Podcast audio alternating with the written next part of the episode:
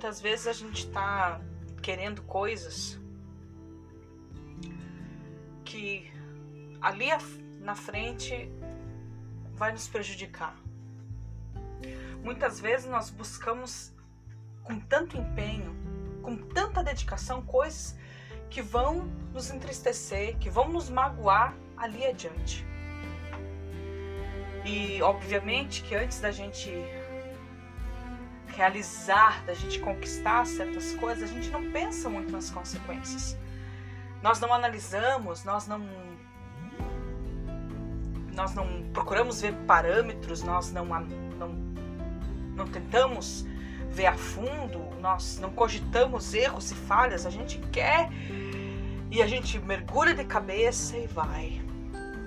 E aí quando a gente se decepciona, a gente se constrange, a gente fica triste, a gente fica magoado, a gente percebe quantos erros e falhas a gente cometeu e a gente se pergunta e a gente às vezes até se julga demais. Por que, que eu fiz isso? Por que, que eu fiz isso? Por que, que eu fiz isso? E a gente respira. A gente se arrepende. E quando a gente se arrepende, é o começo de uma mudança. Sabe que o começo da mudança na vida de qualquer ser humano é quando ele conhece Jesus. É quando ele tem um encontro verdadeiro com Jesus. Porque Jesus morreu na cruz, todo mundo sabe. Você sabe, eu sei. O mundo inteiro sabe que Jesus morreu na cruz e que ao terceiro dia ele ressuscitou. Mas esse sacrifício, essa esse ato, que não é um ato heróico, não é um ato de bravura, não é um ato de coragem, mas é um ato voluntário, um ato de amor, um ato de salvação. Salvar do quê? Salvar desse mundo perdido salvar do pecado, da condenação eterna. Então, quando a gente vislumbra isso, quando a gente entende isso, o sacrifício vicário, algo que ele fez por mim, por você, sem eu e você merecermos, sem nós sermos 1%, meio por cento dignos de alguém morrer por nós. Porque a nossa transgressão é uma transgressão genética. Tá nos nossos genes, tá no nosso DNA, tá na nossa pupila, tá no suor da nossa pele. Quando a nossa transgressão nascida com nós, ela é nos revelada, ela é nos apresentada. Nós vemos o quão falhos nós somos. E a gente se pergunta o que vai ser de mim, o qual o, como eu posso me salvar como aquele homem, como aquele oficial, como aquele carcereiro perguntou para Paulo: o que eu posso fazer para me salvar? E não é do que você faz. A gente erra a vida inteira, a gente falha a vida inteira, a gente faz muitas burradas. Você cometeu muitos erros, eu cometi muitos erros. Todo mundo comete erros na juventude, na vida adulta, na vida até mais velha. Quem nunca errou? Tira a primeira pedra, quem nunca pecou. Mas quando a gente entende, quando a gente vislumbra isso, quando a gente está de frente com isso, quando, quando Deus rebate isso em nós, quando Ele se revela, quando Ele mostra que o homem é pecador, não importa. Não importa se você é a melhor pessoa do mundo, todos pecaram. A Bíblia diz isso, que todos pecaram. E todos, sem exceção, em todas as eras, em todas as gerações, pecaram. Estão destituídos da glória de Deus, estão afastados da glória de Deus. Nós somos homens e mulheres que descendem de Adão. E Adão pecou. Então todos aqueles que nasceram de Adão nascem subjugados ao pecado. Mas Deus quer nos reconciliar. Deus quer nos trazer novamente a origem. Porque Deus, quando fez o homem, ele não fez o homem para pecar. Ele fez o homem para que o homem o adorasse de livre e espontânea vontade. E Deus preparou uma prova, Deus preparou algo para provar o coração do homem. Deus provou, Deus permitiu, porque Deus faz isso. Porque muitos servem a Deus por ganância, servem ao Senhor com motivação errada, e nós adoramos a Deus por aquilo que Ele é, não por aquilo que Ele faz. E quando eu tenho essa essa visão de quem eu sou, miserável que sou, pobre que sou, que a minha sentença é condenatória, Deus apresenta Jesus. Deus apresenta Cristo. O Velho Testamento me revela a insuficiência do homem em salvar-se.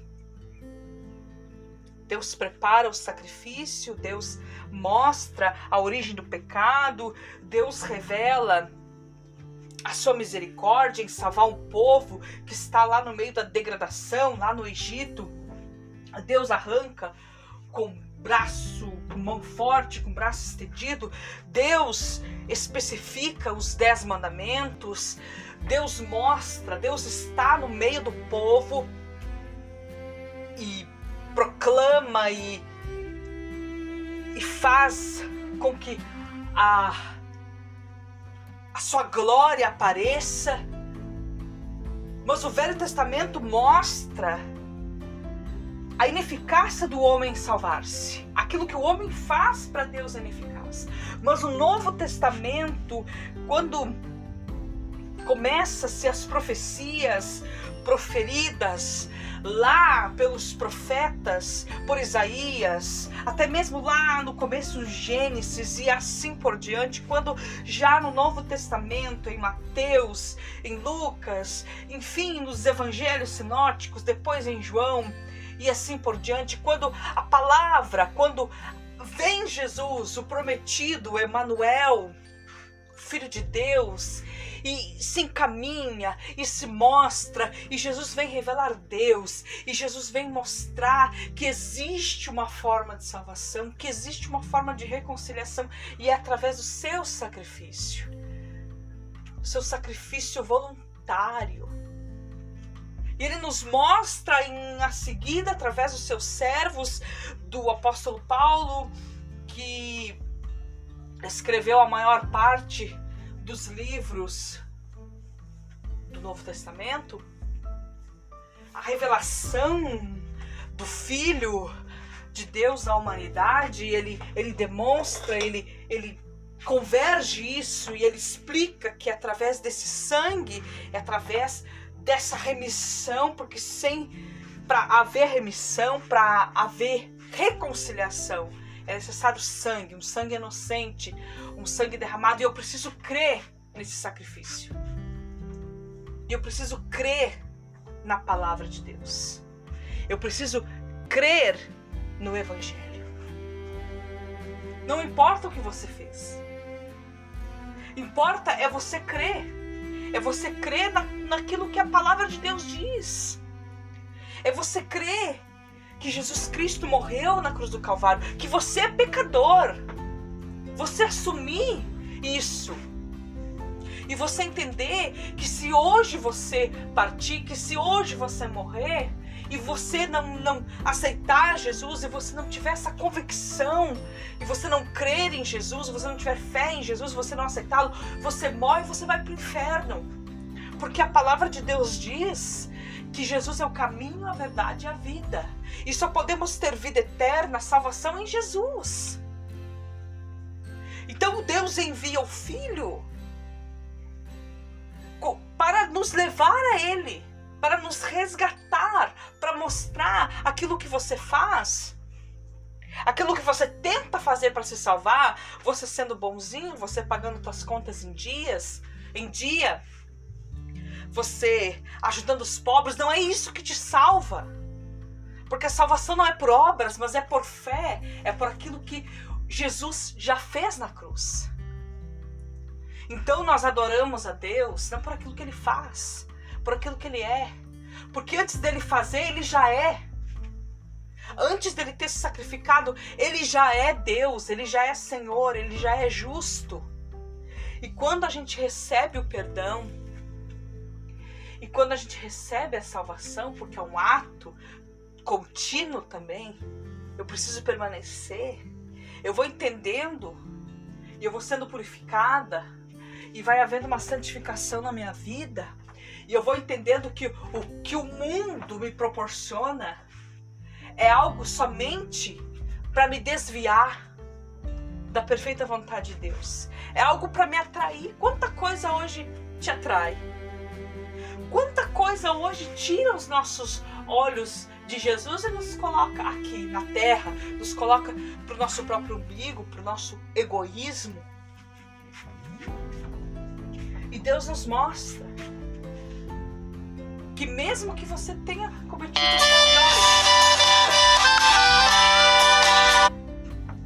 Mesmo que você tenha cometido as piores atrocidades, ainda tem chance.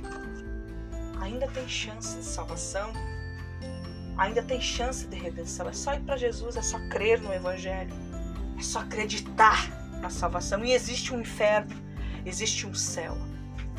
Mas existe também uma forma de salvação. E é somente, é unicamente por Jesus Cristo.